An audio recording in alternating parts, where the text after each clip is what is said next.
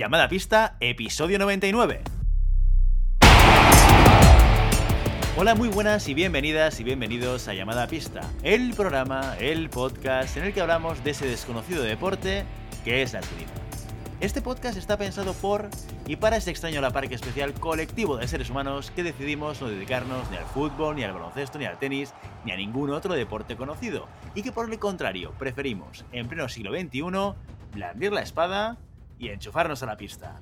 Hoy estamos aquí un viernes más, una semana más, Maribel Matei, muy buenos días. Buenos días, Willy. Y tenemos también, si todo funciona bien, si Zcaster funciona bien, si Internet nos va bien, al señor maestro Santiago Godoy. ¿Qué tal está usted?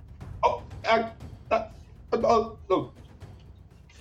Hola. Que no, que no, que estoy aquí, que era una coña. Y qué gran sentido del humor tienes, ¿eh? Siempre nos pillas, Santi. No, uy, estáis ahí, ¿eh? Al quite de todo. Muy bien, muy bien. O sea, eh, ¿tenemos el Internet eh, estable o no? Yo sí, yo lo tengo todo estable. Menos la cabeza, todo está estable. Eso es bueno saberlo, eso es bueno saberlo. Mi- mi- menos mis emociones y, y mi cabeza, está, soy, soy- por lo demás, soy un tío que podría dirigir un país. No sabemos cuál ni de qué tamaño, pero te lo tampoco- compro. Tampoco Eh. nos interesa. tampoco nos interesa. Eh, en cualquier caso, oye, Santi, va, vamos a dar las buenas noticias a todo el mundo. Te dejan abrir la sala, ¿sí, Sí, o no? sí, sí, por eso estamos tan contentos hoy, ¿eh? Nos dejan abrir la Sí. sala al menos dos semanitas. eh, y bueno, mira, eh, me, me alegra por mí y sobre todo por mis socios de- que ya tenían ganas de volver. Además que se reanudan las competiciones también, o sea, un poco de todo. Exacto, todo se junta, se alinean los astros, a ver si todo va bien y, eh, y eso, esto va en evolución. Que no, no lo tenemos tan claro. Por ahora, apertura dos semanas, ¿verdad? Willy, no me seas, no me seas cenito, ¿eh? Venga, va.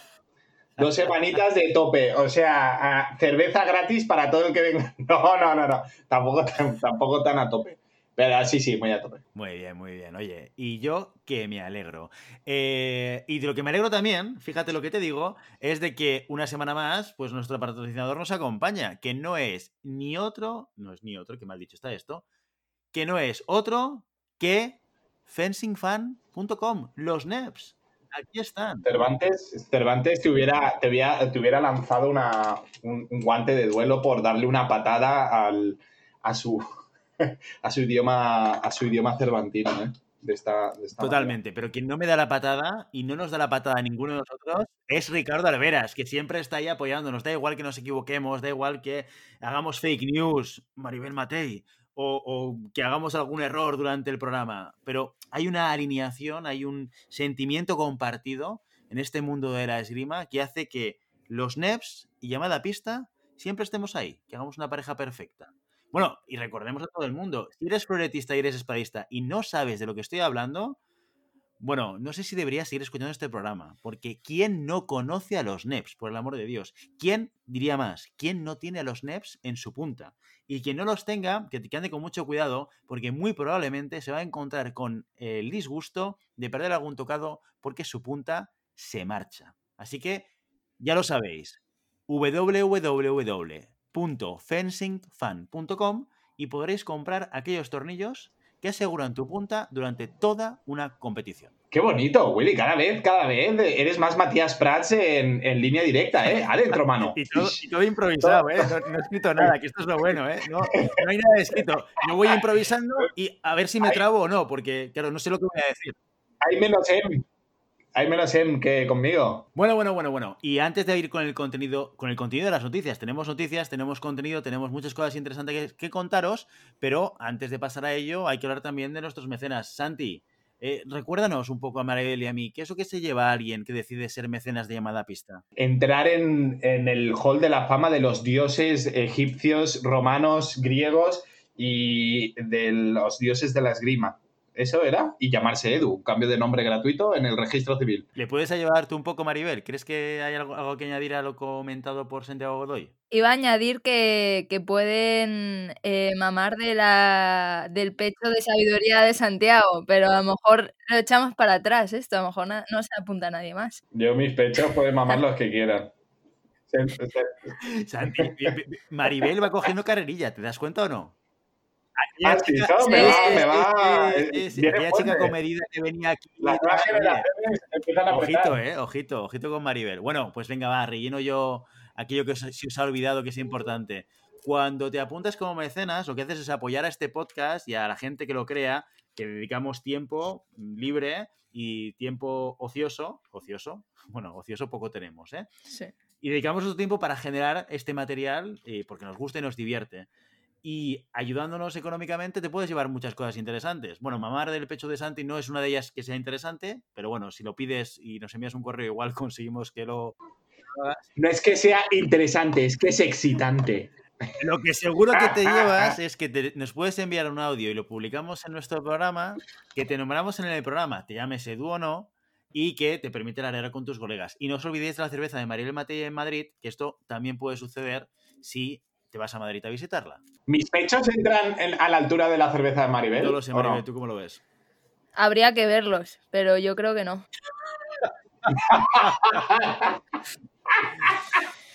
Yo creo que no. A ver, a ver si aquí tengo una- unas ubres aquí de, de sabiduría y conocimiento. Vamos ¿eh? a dejar las pruebas de, de calidad mamaria para, para otro momento y vamos a entrar en las noticias de la semana.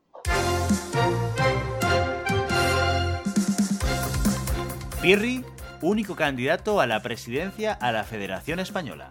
Con toda seguridad y ante la falta de rivales, el medallista olímpico se convertirá en presidente de la Federación Española el próximo domingo, cuando tendrá lugar la votación.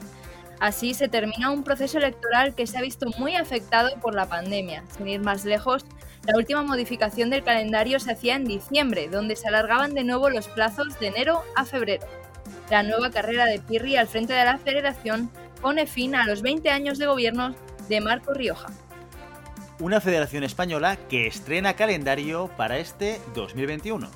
Al igual que en el caso internacional, tendremos que esperar a marzo para vivir las primeras competiciones nacionales de esta temporada express. En ellas se han reducido las fases en todas las categorías, priorizando la absoluta. También se ha eliminado el criterium nacional, el torneo dirigido a las categorías menores se cancela por segundo año consecutivo. Una de las noticias de este documento es la cita del 17 de abril. El calendario nacional sigue previendo la celebración del preolímpico europeo en Madrid, aunque de la Federación Internacional aún no se ha pronunciado al respecto. Esta, como el resto de competiciones, tiene un cartel de provisional colgado, especialmente teniendo en cuenta las restricciones a las que se enfrenta el deporte en muchas partes del país. En Esgrima Adaptada, esta semana conocíamos el nombre de una nueva preseleccionada para luchar por la plaza en el torneo perolímpico, Judith Rodríguez. Lo de la viguesa ha sido llegar y besar el santo. Pocas semanas después de su debut en la competición en silla de ruedas, Judith quiere luchar por una plaza en Tokio 2021. Tendrá que disputar las tres pruebas internacionales que restan, el europeo en Hungría y dos copas del mundo, una en Brasil y otra en Polonia. La tiradora del Olivo de Vigo intentará clasificarse a través del ranking combinado en espada y en florete. También se mete en los nombres preseleccionados la experimentada Begoña Garrido. Y hasta aquí las noticias de la semana. Bueno, eh, ¿lo de Judith lo has contrastado o, o lo has visto por algún vídeo de Instagram? en el mundo today. Menos Mira, mal se que ríe esta recibo bruta. el apoyo de, de la gente, porque si, si fuese por el vuestro, vamos, ya...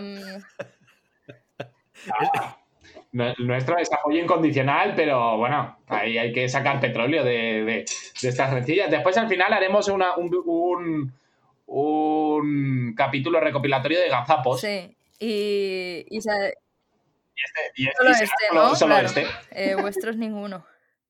Exacto, yo como edito ya sabéis que quito mis errores, o sea que Ya, no hay ya. problema. ¿Y yo no tengo errores? Bueno, mm, vale, entonces, visto lo visto, visto esas esas noticias, buenas noticias, lo comentábamos con Santi antes de, de explicarlas, eh, parece que hay una reactivación, vamos a ver competiciones, se empieza a hablar del preolímpico, se empieza a hablar de, bueno, si habrá olimpiadas o no, parece que han salido diciendo que sí, bueno, por lo menos tenemos cierta información de que probablemente se esté moviendo todo el circuito eh, de competición, todo el circuito deportivo, y eso siempre es una alegría para nosotros. Dicho esto, Santiago Godoy, Santiago Godoy, ¿qué contenido nos traes el día de hoy en nuestro episodio 99?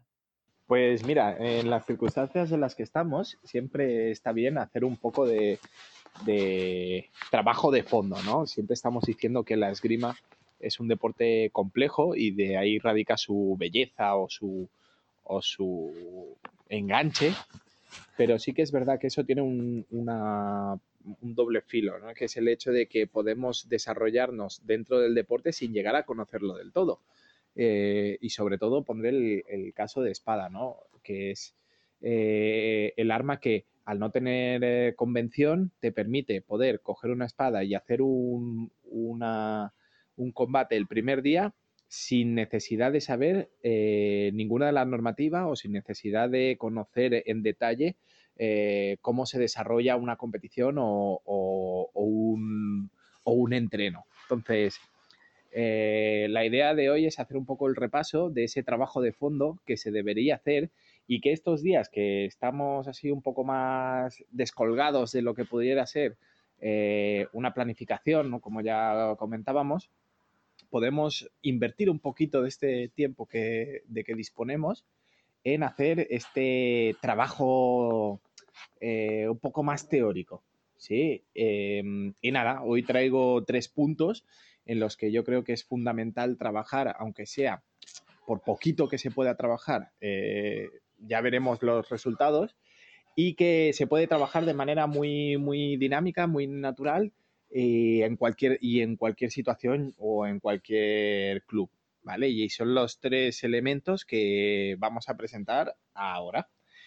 El primer elemento, ¿sí? Es este conocimiento de la normativa de esgrima.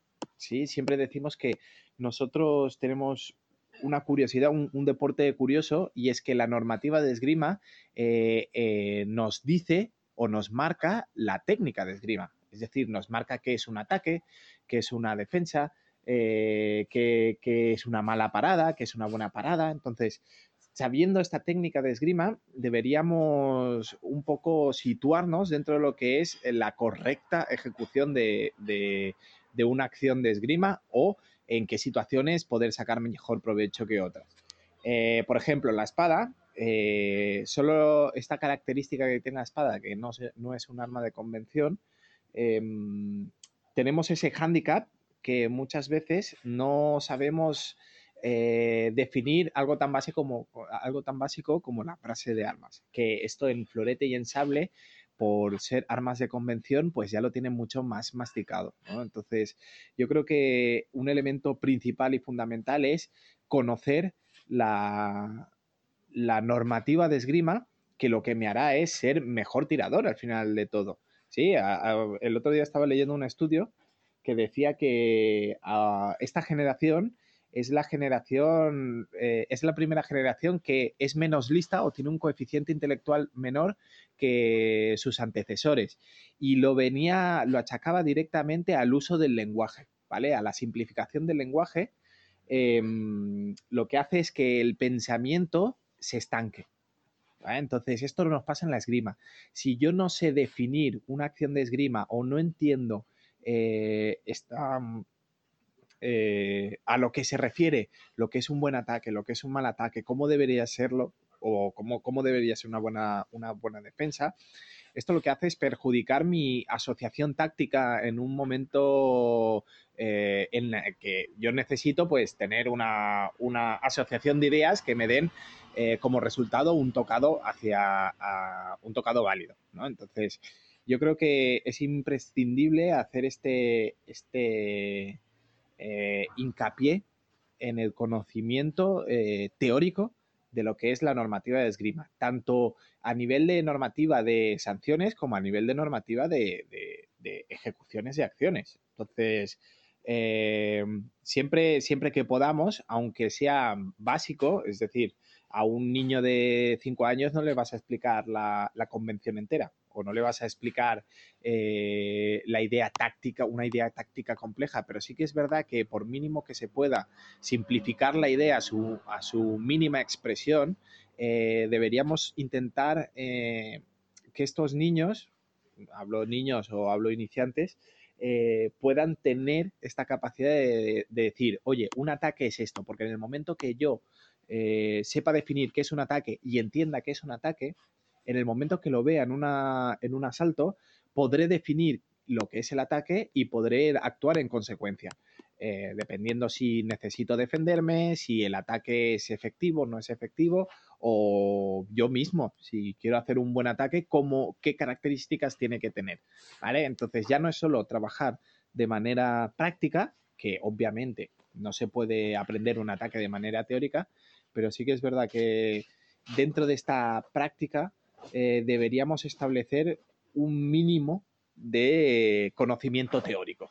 Por lo tanto, el, por ejemplo, integrar en, nuestras, en nuestros entrenamientos de esgrima de espada el uso de frase de armas para explicar qué es lo que ha sucedido, podría ser una buena estrategia para hacer esto. Es que estoy muy de acuerdo contigo, Santi. Es verdad. Y, y de ahí que muchos floretistas y sablistas nos digan que a los espadistas nos cuesta un poco arbitrar florete y sable, porque no hemos desarrollado la necesidad de entender exactamente lo que ha pasado en, el asalto, ¿no? O la acción concreta que ha pasado, mientras que ellos están muy acostumbrados a tener esa necesidad, con lo cual quizás integrar esa lectura, ¿no? O integrar esa definición de lo que sucede en el asalto como espadistas podría ser una buena alternativa, ¿no? Yo creo que el, pensamiento táctico eh, pasa por entender la acción. Entonces, muchas veces en espada nos puede, nos puede pasar que nos, la acción nos come. Es decir, eh, esto, y, esto hablo la, la particularidad o la peculiaridad de la espada. Nosotros podemos estar haciendo un combate, eh, cualquiera de mis niños o cualquiera de mis adultos, yo puedo estar haciendo un combate y puedo decirle eh, en una acción que haya un tocado, lo toque uno, toque otro, puedo ir al, al, tirador H o al tirador B y decirle, oye, ¿qué ha pasado? Y en la espada puede ocurrir que no tengan ni idea. Es decir, que no sepan, no sepan definir si han atacado o han defendido. Es decir, eso es algo muy grave.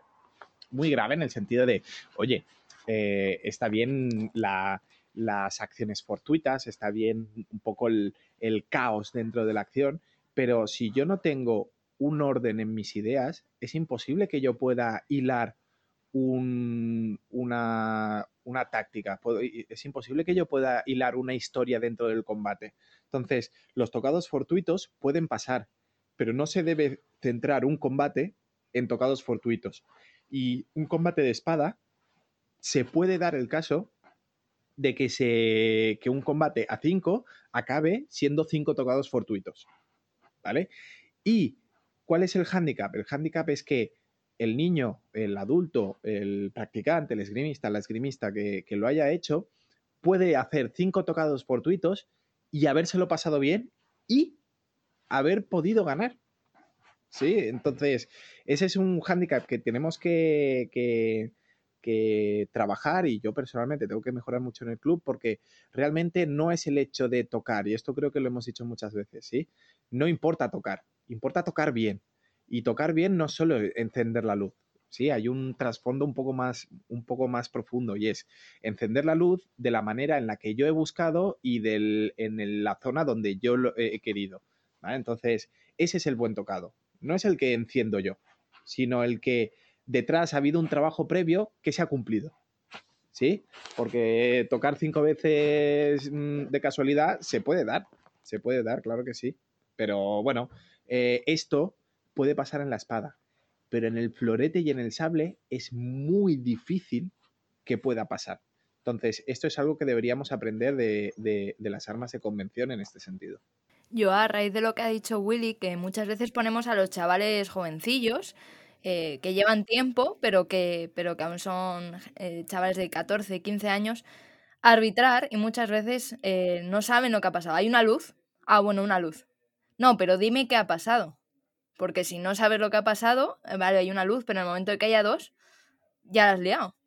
¿No? Entonces eso sí que eh, se incentiva eh, desde los clubes a que los chavales arbitren, aunque no quieran ser árbitros a nivel ni territorial ni nacional, pero sí para que vean desde fuera lo que es un asalto y para que sepan definir las acciones que luego ellos se pueden ver identificados en el asalto, ¿no?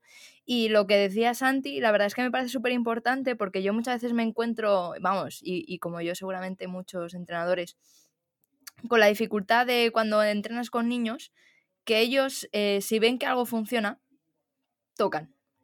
¿No? A veces pasa con niños más altos, más bajos, con zurdos, con. Y a veces es muy complicado eh, hacerles entender, eh, porque obviamente ellos ven que es efectivo, es, es complicado hacerles entender que está mal hecho. Porque, pues eso, es fortuito, porque tácticamente no está bien elegido. Entonces es algo que, que a través de, de, como dices, de la definición de acciones y, y de un poco ese trabajo teórico eh, se puede intentar corregir. Yo creo que el, el, trabajo teórico de, debería, debe estar, debe estar porque deben tener conocimiento de cómo se dicen las cosas, cómo, qué nombre tienen, eh, además el nombre, la definición, eh, cuándo sucede, cuándo no sucede, porque esto es lo que nos hace tener este pensamiento crítico. Y realmente es, es, es, es básico que, que, lo puedan saber. De hecho, ellos no se equivocan, o sea, hacen una cosa que cumple con su objetivo, que es tocar. El problema principal seguramente es que no les permite evolucionar, ¿no? O no les permite pasar al siguiente nivel de aprendizaje porque se quedan estancados. Esto funciona y como funciona voy tirando millas. Pero claro, cuando el nivel de complejidad se incrementa porque tu contrincante tiene un nivel técnico-táctico superior, entonces ya mmm, se desmonta el juego, ¿sabes? O sea, ya, ya lo que ya, ya no vale y además no tengo recursos para poder cambiar mi planteamiento técnico-táctico, así que estoy absolutamente perdido, ¿no? Yo creo que este es el gran drama de, de que esto te suceda, ¿no? Claro, y además es que tú piensas que a lo mejor un niño, yo estoy hablando de niños, ¿eh? eh pequeñito, bajito, joder, es que es muy difícil tocarle, no sé qué, y muchas veces se aprovecha eso y hace cosas que están mal hechas, incluso técnicamente, ya, ya no tácticamente, a lo mejor está bien elegido, pero técnicamente es muy pobre, solo porque sabe que, que a él le funciona, pero ese niño a lo mejor crece, o ese niño se enfrenta con niños que son igual de pequeñitos.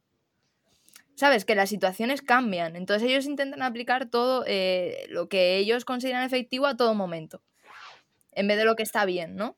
Entonces, eh, por un lado eso y por otro lado, obviamente, tú como entrenador o entrenadora, tú lo que buscas es que esa, esos niños, esas niñas tengan una bu buena base para que cuando sean mayores tengan una buena esgrima. O sea, yo mi objetivo no es que un, uno de mis niños o mis niñas ganen una competición porque con 10 años pues tampoco le, va a cambiar la vida. Lo que quiero es que eh, aprendan una buena base, tengan una buena esgrima y que tú al verles digas, este niño tira bien y este niño de mayor o esta niña de mayor va, va a tirar muy bien. Porque al final el, objetivo de categorías inferiores es ese, ¿no? Y a veces es un poco complicado enfrentarse a lo que funciona versus lo que tú sabes que está bien. Perfecto, entonces lo tenemos claro. Primer punto de trabajo transversal, primer elemento que nos recomienda Santi es normativa de la esgrima y entender o tener la capacidad de poder definir qué es lo que sucede en el, asalto, lo cual nos va a ayudar a plantear tácticamente cualquier problema o cualquier circunstancia en un asalto. ¿Cuál es el segundo elemento, Santi? Segundo elemento, eh, en este trabajo de fondo, este trabajo transversal que, muy bien has, dicho, es el elemento de conocer eh, la normativa de competición, es decir, eh, ser consciente de las fórmulas de competición.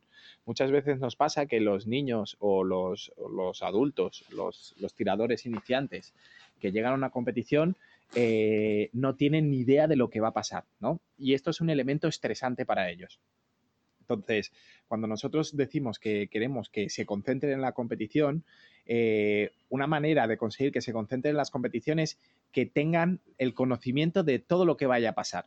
Es decir, eh, si es una ronda de pules, si son dos rondas de pules, si son a 5 puntos, si son a 10 puntos, si son a 15 puntos, si me tengo que, si, si me va muy bien la pool o si me va muy, muy mal la pool, eh, eh, todos estos elementos ¿sí? de, que conforman la fórmula de esgrima y que me dicen cómo se va a desarrollar toda la, competición, si yo la conozco, si yo la conozco, es un elemento que me genera eh, seguridad, ¿sí? Es, estoy en un ambiente seguro porque estoy en un ambiente conocido. ¿Qué pasa si no lo conozco? Eh, en vez de estar pensando en qué voy a hacer en mi próximo, con mi próximo rival o, cómo me voy a plantear el próximo combate, estoy pendiente de, oye, ¿y cuánto, cuánto necesito para ganar? Y después de esto que viene, y to, todo lo que nos despista o nos desvirtúa de lo que tiene que ser el trabajo de pista, el trabajo de combate, eh, va en nuestro detrimento, ¿no? Va en nuestra, en nuestra contra a la hora de focalizarnos en el desarrollo de la competición. Entonces, es muy importante saber eh, en dónde jugamos y a qué jugamos. ¿no? no es lo mismo una competición autonómica que una competición nacional que una competición internacional. Entonces, sabiendo yo en qué competiciones me muevo o en qué ligas me muevo o en qué niveles me muevo, estaría bien que tenga seguro todo lo que va a pasar en la competición a la que voy a asistir. Eh, por ejemplo, nosotros aquí en Cataluña, cada competición, eh, cada categoría, perdón, tiene su fórmula de competición. Hay fórmulas de competición de solo pool, hay fórmulas de competición de dos rondas de pools, hay fórmulas de competición de una sola pool, hay fórmulas de competiciones de dos rondas de pools y directas eh, por cuadrantes, ¿sí? Que lo que hacemos es, los cuadrantes son órdenes de fuerza. Entonces, si hay una si hay una competición de 16 pollos, se enfrentan de cuatro en cuatro. Entonces son cuatro cuadrantes donde el primero, segundo, tercero y cuarto se enfrentan entre ellos. El quinto, sexto, séptimo, octavo se enfrentan entre ellos y así, etcétera. Entonces lo que haces es que se agrupan por fuerza. Tenemos que entender que eh, si un niño quiere ganar la competición, obviamente tiene que salir entre los cuatro primeros de la pool. Entonces, bueno, eh, todos estos elementos son cosas que ellos tienen que conocer, ¿sí? Porque les genera seguridad, ya tienen el objetivo marcado, ¿no? Entonces, eh, puede haber situaciones en los que eh, jueguen mi contra, en el sentido de, por ejemplo, mm, voy a una competición, me curro la primera pool, salgo desgastado y de, venga, va, ya está, he ganado todo en la primera pool, va, ahora la directa. Y nos podemos encontrar de que no, que hay dos rondas de pools. Entonces, este elemento de cambio a último momento lo que puede hacer es desconcentrar a nuestro tirador o desconcentrarnos a nosotros mismos y por lo tanto ya no estoy en las mejores condiciones para desarrollarme. O, por ejemplo, yo creo que hay dos rondas de pools, me relajo en la primera ronda de pool y, oye, no, que solo es una ronda de pool y directas. O también, eh, un ejemplo que, que me ha pasado a mí con mis alumnos.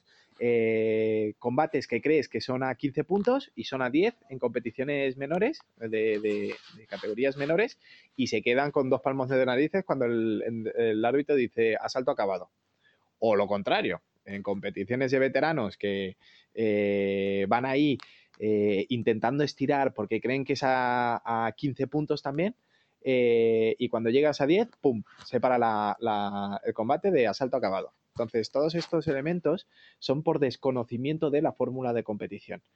Antes de, por ejemplo, es muy común en cuando yo voy a correr una, carrera, saber a qué voy a correr, ¿no? No es lo mismo correr un cuarto de maratón que una media maratón que una maratón completa. Pues esto sería lo mismo. Tenemos que saber a qué jugamos eh, y en las condiciones en las que vamos a jugar, ¿no? Entonces, tengo que saber si es una competición nacional, una competición autonómica, una competición internacional.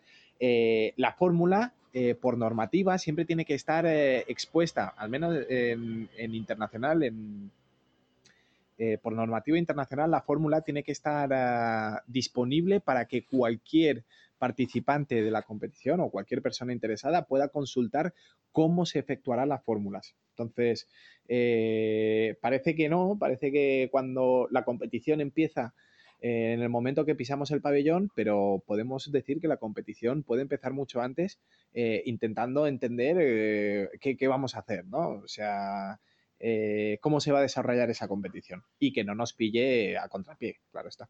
Y, y, yo te pregunto, Santi, ¿cuál crees que es la mejor forma de preparar para esto? A nivel teórico, es decir, enseñar la forma de competición, como dices, que tiene que estar expuesta y demás, o, llevar esa fórmula de competición dentro de nuestras posibilidades a la, sala? Yo creo que siempre, siempre se puede adaptar el trabajo a la sala.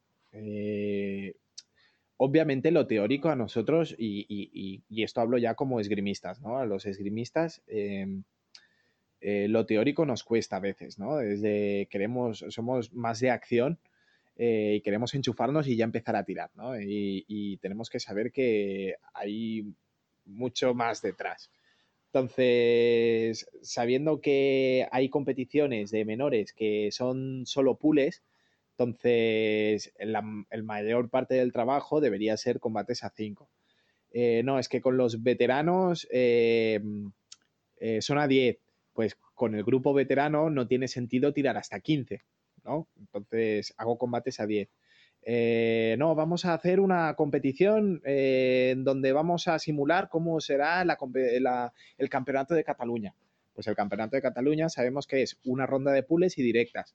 Entonces ya no tiene sentido entrenar muchos asaltos a 5 sabiendo que solo vas a hacer eh, como máximo 6 combates a 5. Entonces, bueno, yo creo que se puede hacer un mix, como hemos dicho antes. Em, es imposible que lo aprendan leyendo el libro, ¿no? no tiene sentido. Pero sí que es verdad que este trabajo invisible de, oye, vamos a hacer esto, recordar que en las competiciones que vamos a hacer durante las competiciones regulares eh, hay dos rondas de pools, pero el campeonato de, el campeonato de Cataluña no, no tiene, solo es una, una, una pool. Entonces, poco a poco va calando, ¿no? Entonces, esta reiteración de la información sí que va calando, pero obviamente se puede hacer una, una adaptación para poder trabajar lo que yo necesite eh, dentro de la sala. Bueno, seguramente, seguramente recordando eh, alguna de las cosas que Cristina Reche nos ha dicho en alguno de los episodios en los que ha colaborado con nosotros desde la perspectiva psicológica, su recomendación siempre ha sido intentar traer y emular que pase una competición en la rutina de vuestra sala, porque eso ayuda a que psicológicamente la gente esté más preparada y que no se encuentre con sorpresas, ¿no? Con lo cual yo creo que, apuntando a la pregunta de Maribel, si respondiésemos desde el gorro de la psicología deportiva, la respuesta debería ser que sí, todo todo lo posible y dentro de las posibilidades que tiene que tiene la sala para poder replicarlo, porque luego te ayuda cuando estés ahí, no estés en una, en una antirrutina tuya, que tengas que adaptarte solamente para eso y, y además con el efecto competición Mm, los nervios y, eh, y, las ganas de querer hacerlo bien, etcétera, que además le añadas el hecho de que no te has acostumbrado a hacer asaltos de una manera, a hacerlos de otra y demás. Pero yo creo que este punto, Santi, súper clave. En mi época íbamos a improvisar totalmente. ¿eh? Yo cuando iba a la competición, yo iba, yo, yo, sabía que entraba por una puerta, que me la encontraba porque aparcábamos allí y me decían, mira, aquí es la competición, y luego me iban diciendo lo que iba pasando. Eso es como ir a jugar un partido de baloncesto y que no te digan que son cuatro tiempos, o sea, ir, ir sin saber que son cuatro tiempos, que te vas a encontrar un equipo igual que tú y es curioso, o sea, es curioso que mm, eh, es lo que decía al principio, eh, podemos llegar hasta competir y competir, eh, oye, a nivel nacional, sin llegar a entender del todo cómo funciona la competición. y eso es algo que mm, yo no sé, en muchos deportes no creo que pase, pero y, hay otra cosa, Willy, por ejemplo, antiguamente eh, la fórmula de competición era la fórmula FIE, ¿no? directas. ¿Qué pasa? Eh, con la evolución de todas las metodologías de entreno, con la, con la evolución de las salas de esgrima que cada vez son más grandes, que pueden hacer muchas más cosas, eh, ha evolucionado también la manera de, de, encarar una competición. Y ahora hay miles de fórmulas ¿sí? que se pueden utilizar. Eh, y esto es muy bueno porque lo que busca es potenciar todo lo que es al público que va, que va dirigido a esa competición, ¿no? Es decir, cuando nosotros hacemos en los menores de 8 tres rondas de pules, ¿qué estás buscando? Estás buscando que desde el primer pollo hasta el último hagan el mismo número de combates y que además entren al mismo tiempo y se vayan al mismo tiempo. Por ejemplo, pum, ese es el objetivo final. Entonces, perfecto, ¿no? Eh, gran volumen de, gran volumen de combates, un control más o menos eh, completo del el inicio y el final y que salgan cansados, ¿no? Mm, ¿Qué se deja por el camino? Bueno, pues se deja por el camino quizás el, el premio, el, eh, el, resultado. Pero bueno, poco a poco que vas creciendo o vas, vas aumentando eh, categorías, pues se prima más el resultado que no que tires, que tires más o menos. Ahí estamos que en las, en las competiciones absolutas eh, puede ser que solo hagas una pool, ¿no? ¿Por qué? Porque, oye, o te curras la pool o no pasas a las directas. Entonces, bueno, poco a poco se, ha ido evolucionando en estos factores de, de fórmulas de competición y ha hecho que sea aún más importante saber a qué estamos jugando. Entonces, esta, esta improvisación que tú decías ahora, por ejemplo, te puede pasar la primera vez, la segunda, pero la tercera ya es igual. Y de a partir de ahí, todas las competiciones que hagas serán exactamente iguales. Pero ahora puedes competir, eh, ejemplo en Cataluña, ¿eh? puedes competir en cuatro competiciones y que ninguna sea igual. Puede, puede darse eso. Entonces, tienes que como mínimo saber a dónde vas a, qué, es lo que te vas a encontrar o, qué, a lo que te vas a enfrentar en la competición que estás celebrando en ese momento. Perfecto. Entonces tenemos conocimiento del reglamento, ser capaces de poder leer el asalto y por tanto describirlo en, concepto frase de armas, como diríamos eh, desde la visión del florete y el sable. Segundo punto, conocer la normativa de competición. ¿Cuál es el tercer elemento, Santi? Mira, el tercer elemento yo creo que es algo que va dirigido 100% a los entrenadores. Eh, y esto lo he descubierto yo con el paso del tiempo y me ha dado resultado. Y es el hecho de explicar la temporización de los entrenos. Es decir, muchas veces cuando nosotros eh, estamos hablando con entrenadores, ¿no? Lo importante de la planificación, lo importante de establecer una temporización, eh, sobre todo por tema de consecución de objetivos, de resultados en según qué competiciones, eh, hay algo que nosotros, los entrenadores, nunca explicamos, que es la teoría del entrenamiento. ¿no? La teoría del entrenamiento se basa en los pasos que tiene que seguir el alumno para conseguir una mejora en el rendimiento de, de lo que está haciendo. ¿sí? Entonces, eso es lo que la diferencia entre el entreno y la actividad física, ¿no? La actividad física es moverme y el entreno es eh, conseguir una evolución de mis capacidades eh, o de las capacidades que esté trabajando en ese momento. Entonces, me explico. Cuando, un ejemplo muy tonto. Cuando yo voy a hacer físico, ¿sí? La capacidad física básica o la que, de la que nace todo las capacidades físicas más complejas es la fuerza. ¿Vale? Entonces, cuando yo estoy con mis alumnos y, digo, venga, va, hoy vamos a hacer trabajo de fuerza, eh, toca un poquito más de físico y sufrir un poquito con las piernas. Vale, perfecto, va, va, va, un día. Al siguiente día, venga, va, trabajo de fuerza, otra vez. Eh, y esta conversación creo que a Maribel le puede, le puede resultar, ¿no? le puede resultar conocido, eh, familiar. Y es de, otra vez, hombre, sí. Y a la semana siguiente, otra vez fuerza. ¿Qué quiere decir? Tienen que saber que la fuerza no la van a ganar en un día. ¿sí? Esta capacidad no se va a mejorar de manera inmediata.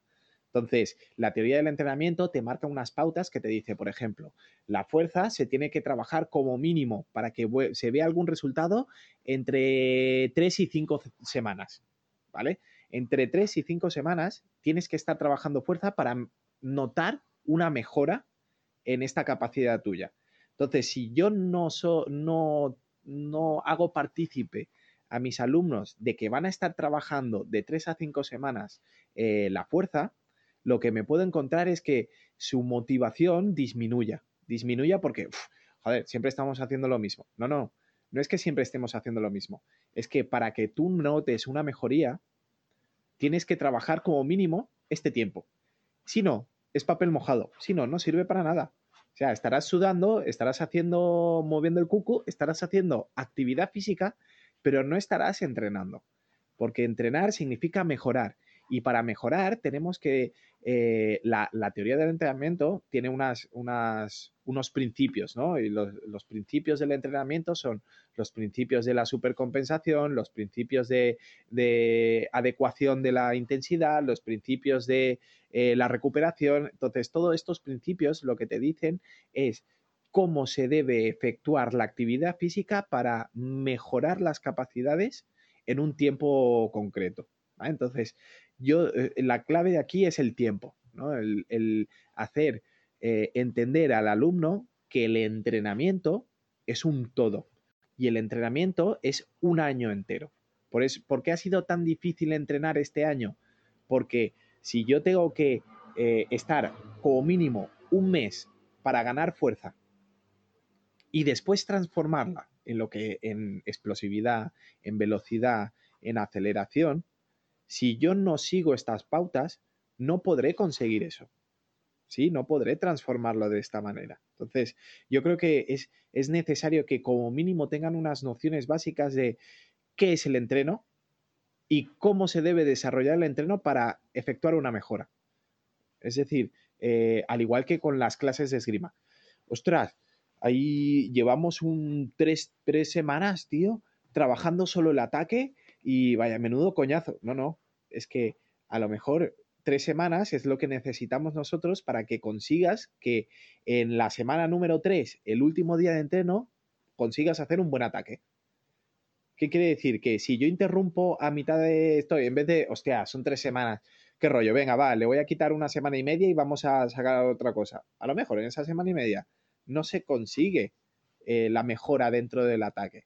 Entonces, ¿por qué? Porque no ha tenido el suficiente tiempo como para poder integrarse y dentro del movimiento del, deportista, dentro de la reacción del deportista, dentro del concepto del deportista, entonces eh, no tiene sentido. Ese mes y esa semana y media es una semana y media perdida, porque no servirá para crear nada más.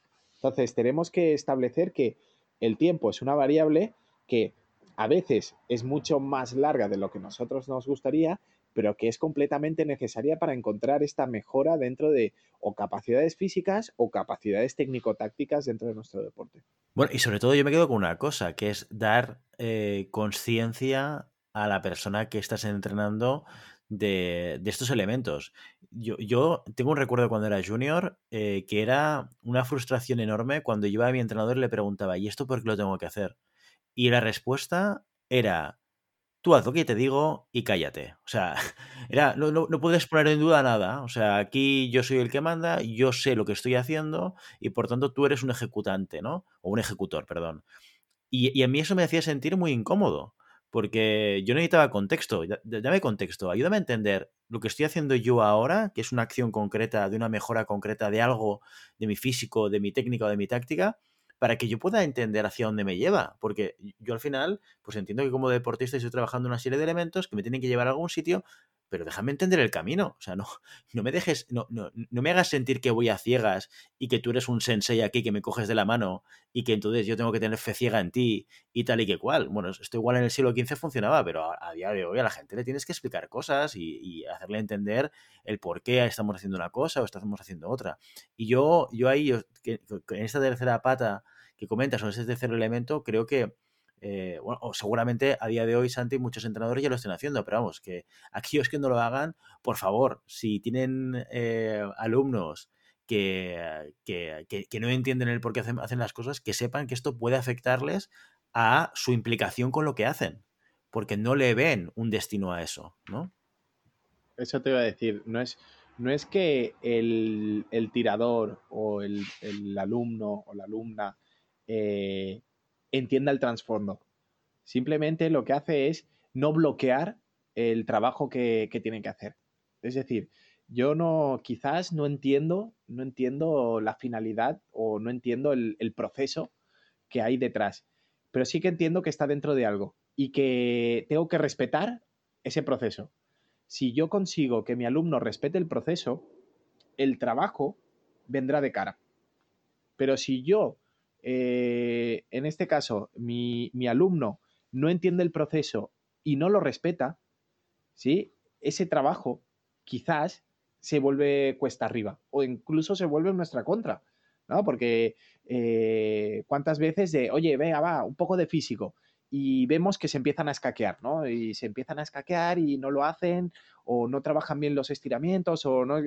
Claro, al final parece que no, pero una cosa tan tonta como que un chaval se intente eh, eh, petar los estiramientos, oye, al final va en su contra, ¿sabes? Es oye, entiende que tienen que entender que la importancia de cada elemento del entreno. Es importante que entiendan cada, cada, la importancia de los elementos del entreno. No como algo fortuito, no como algo que se me ocurre a mí en el momento. No, no. O sea, hay un calentamiento porque porque es importante que haya un calentamiento para evitar lesiones. Hay un cuerpo del entrenamiento porque porque yo tengo que desarrollarme dentro de las capacidades de mi deporte. Y hay una parte final de vuelta a la calma y de estiramientos, porque pues lo mismo, para bajar mis pulsaciones y evitar que eh, me vengan rampas, que me vengan más agujetas de lo normal, que me vengan lesiones, pues todas estas cosas, si no lo, no lo llego a hacer entender a mis alumnos, va en su contra. Entonces, es muy importante que ellos sean partícipes, incluso si no lo entienden, que lo acepten. Entonces, la aceptación es el, es el momento en el que yo puedo trabajar bien y que mi alumno se verá beneficiado de todos estos elementos dentro del entrenamiento. Decías antes y me parecía interesante a raíz de lo de los conceptos teóricos, que, habías leído que, se decía que las nuevas generaciones están, llegan a estancarse intelectualmente por la falta de, de conceptualización ¿no? y la falta de poner nombre a las cosas. ¿Crees desde tu experiencia que las nuevas generaciones se caracterizan también por una baja resistencia a la frustración? Sí, o, sea, yo a, mí me, gusta mucho el, Hay que decir que todo esto eh, son estudios que hacen eh, eh, personas individuales. Este creo que era un, neurólogo de Oxford no me acuerdo, ahora me lo estoy inventando, pero era un neurólogo que decía que, que, bueno, que el hecho de haber simplificado el vocabulario hacía que el pensamiento analítico de, los, de las nuevas generaciones fuera menor y que se había establecido, según X pruebas, que esta generación eh, era, tenía, era la primera generación que tenía un coeficiente intelectual menor que sus antecesores. ¿vale? Entonces, él, lo achacaba al, vocabulario, porque el vocabulario se ve que, eh, y después he estado leyendo, ¿no? El vocabulario, el, vocabulario es lo que nos difiere en, el vocabulario complejo, eh, perdón, es lo que nos difiere de los animales. lo, que más nos difiere de los animales es el vocabulario complejo. ¿sí? Entonces, esta capacidad de hacer un vocabulario complejo y de poder em, desarrollarlo para eh, tiempos verbales, eh, adjetivos, adverbios, conjunciones, eh, frases, frases complejas, combinaciones de todos estos elementos, lo que hacía es que tu raciocinio era mucho más elevado.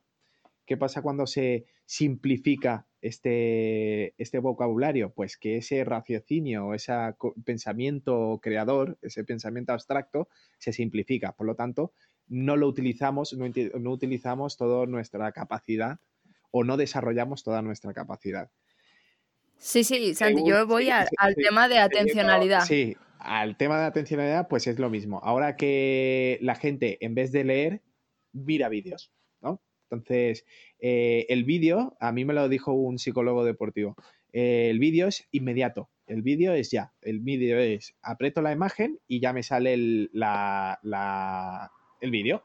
Quiero cambiar de vídeo, aprieto y automáticamente sale el otro. Entonces, el, el elemento de espera, el elemento de paciencia para poder eh, cambiar no existe, porque estamos en la generación del ahora ya el ahora ya. Pongo la tele, quiero ver una película, ahora ya. Eh, quiero jugar a la consola, ahora ya. Eh, quiero ver un vídeo, ahora ya. Entonces, el, nuestro alrededor, en nuestro alrededor está lleno de ahora ya. Entonces, esto obviamente se traduce en todo lo que vamos a hacer, ¿no? Eh, queremos llegar más rápido a los sitios, queremos aprender más rápido las cosas, hacemos cursos intensivos para para aprender a conducir, hacemos cursos intensivos para aprender un idioma, hacemos... Eh, todo, todo se reduce al mínimo tiempo posible para invertir en estas cosas. Obviamente, cuando todo a mi alrededor está basado en el mínimo tiempo, eh, influye en cómo voy a desarrollar yo un elemento a largo plazo. ¿Por qué? Porque no podré o, o, no tendré la capacidad de espera.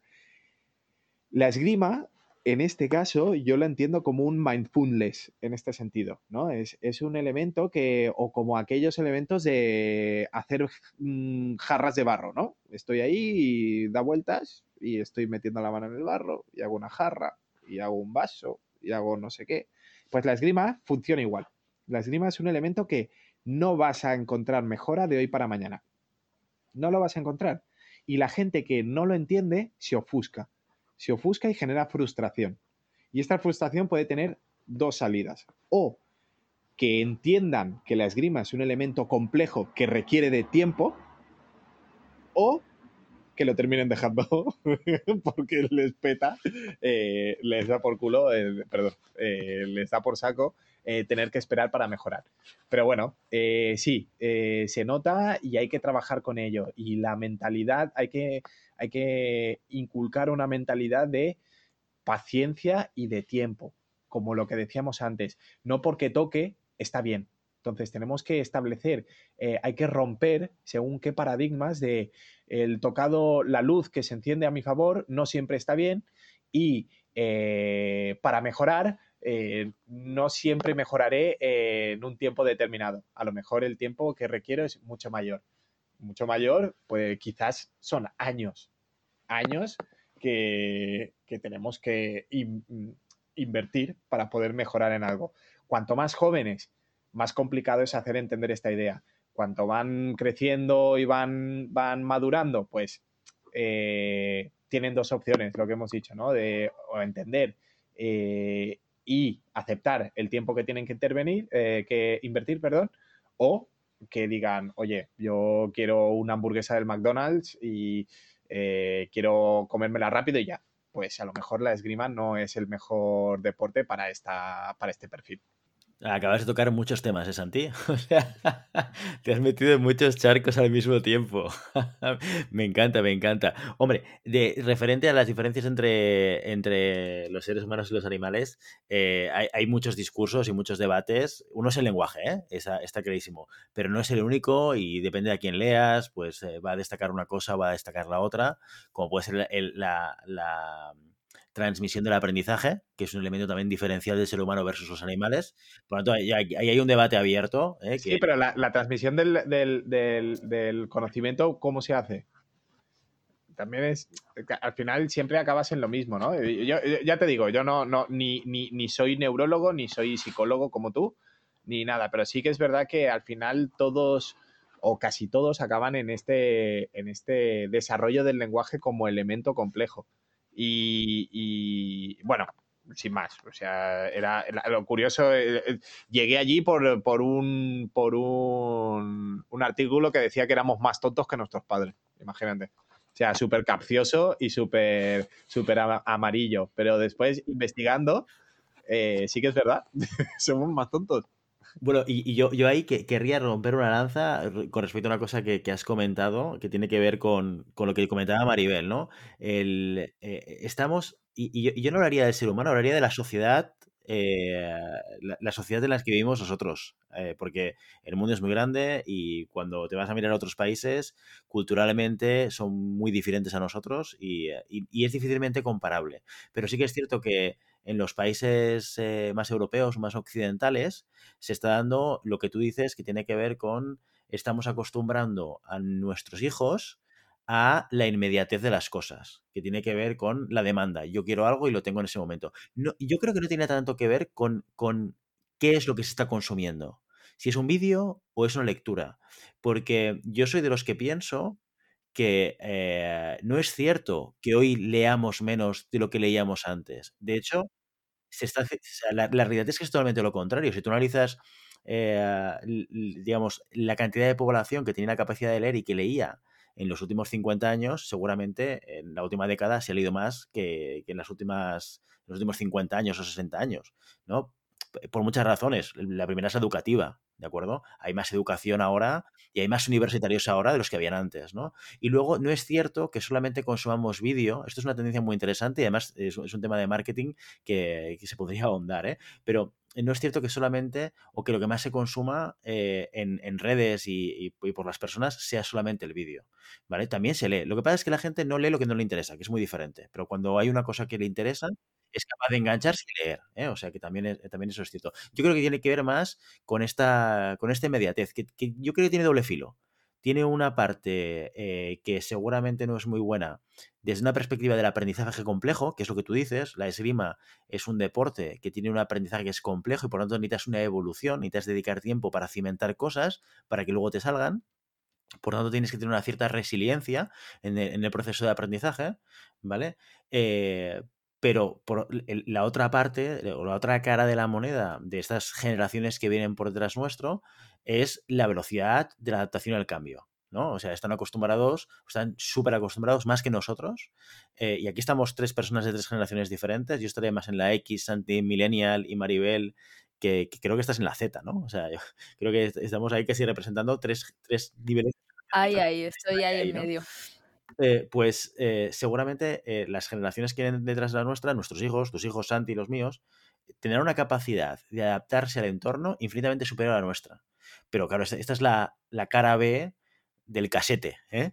Es cara B del cassette, ¿no? O sea, por un lado, esta mm, voluntad o esta necesidad de que todo sea muy rápido y muy inmediato, que el premio llegue rápido, ¿vale? Porque yo quiero algo y lo quiero ahora, pero por otro lado también esta capacidad de acostumbrarse al cambio constante y estar aprendiendo constantemente porque todo cambia y evoluciona muy rápido. Sí, esta economía de la atención se, se estudia en todos los ámbitos, además desde la economía, el periodismo como estudio yo, y por eso, por eso, siempre se pone el foco en crear contenido de calidad como llamada pista. Y podemos estar aquí una hora hablando, ¿verdad? Y nuestros, nuestros parroquianos van a estar aquí escuchándonos todo lo que queramos.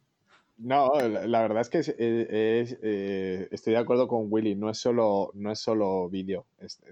Eh, por ejemplo, ahora Amazon, eh, AliExpress, o sea, ya solo comprar comida o comprar un libro y que me llegue mañana, ¿no? Es como uno, un, un factor más dentro de mi compra, ¿no? Yo compro en Amazon y me fijo en las cosas que me llegarán antes. Entonces, si me puede llegar mañana, mejor.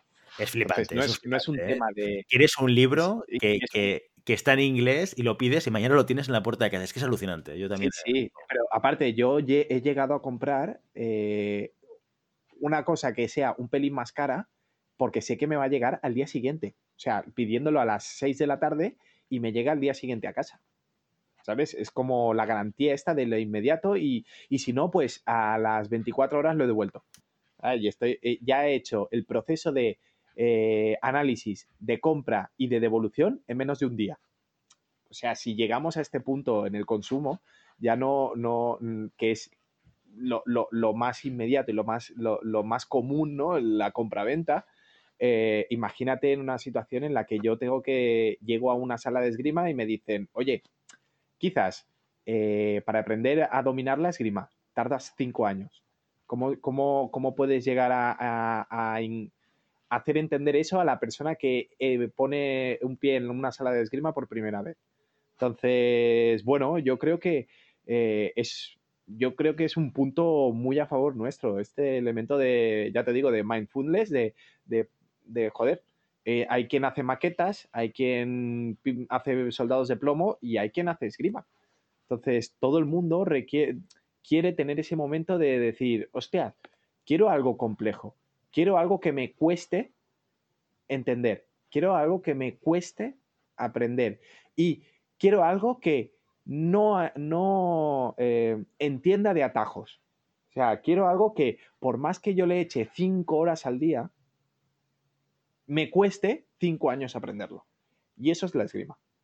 La esgrima yo creo que es ese, e, ese elemento complejo, divertido, que engancha y que realmente te hace eh, tener todos tus sentidos en el, eh, durante el entreno o durante el combate y que digas, hostia, mm, estoy tan lejos de dominarlo y, y poder decir esta frase después de 10 años de práctica o de 15 años de práctica, yo ahora aún veo cosas o, me explican cosas y decir, hostia, es que estoy tan lejos de llegar a la, a la perfección o al dominio de la esgrima y fíjate que prácticamente llevo más de la mitad de mi vida en esto a mí es algo que me, llena de orgullo y satisfacción y que me encanta. La verdad es que es algo que me encanta. Bueno, muy bien. Reglamento, definición de acciones, normativa de competición, conocer la temporización de los entrenos. Ahí están los elementos que tenemos que tener en cuenta en nuestro entrenamiento de manera transversal según el maestro Santiago Doy. Pero yo me quedo con una cosa Y es que en llamada pista tenemos parroquianos. Me ha gustado mucho esta palabra. Así que parroquianos, llamada pisteros, hasta aquí nuestro episodio de hoy. Como siempre, queremos invitaros a que os pongáis en contacto con nosotros y nos deis vuestra opinión, o nos digáis si queremos que demos de algún tema concreto o si tenéis alguna pregunta. Lo podéis hacer a través de redes sociales, estamos en Instagram, estamos en Facebook, estamos en Telegram, donde tenemos un grupo donde compartimos cositas, y lo podéis hacer también en la página web llamadapista.com barra contacto. Y si el contenido de este podcast te gusta, no te olvides suscribirte, compartir este episodio en cualquier red social, darnos 5 estrellas en iTunes y comentar lo que quieras tanto en iVoox como en Spotify. Muchas gracias por todo, por tu tiempo, por tu atención y por tu interés en este maravilloso deporte que es la esgrima. Nos escuchamos la semana que viene. Hasta entonces. Adiós. Adiós.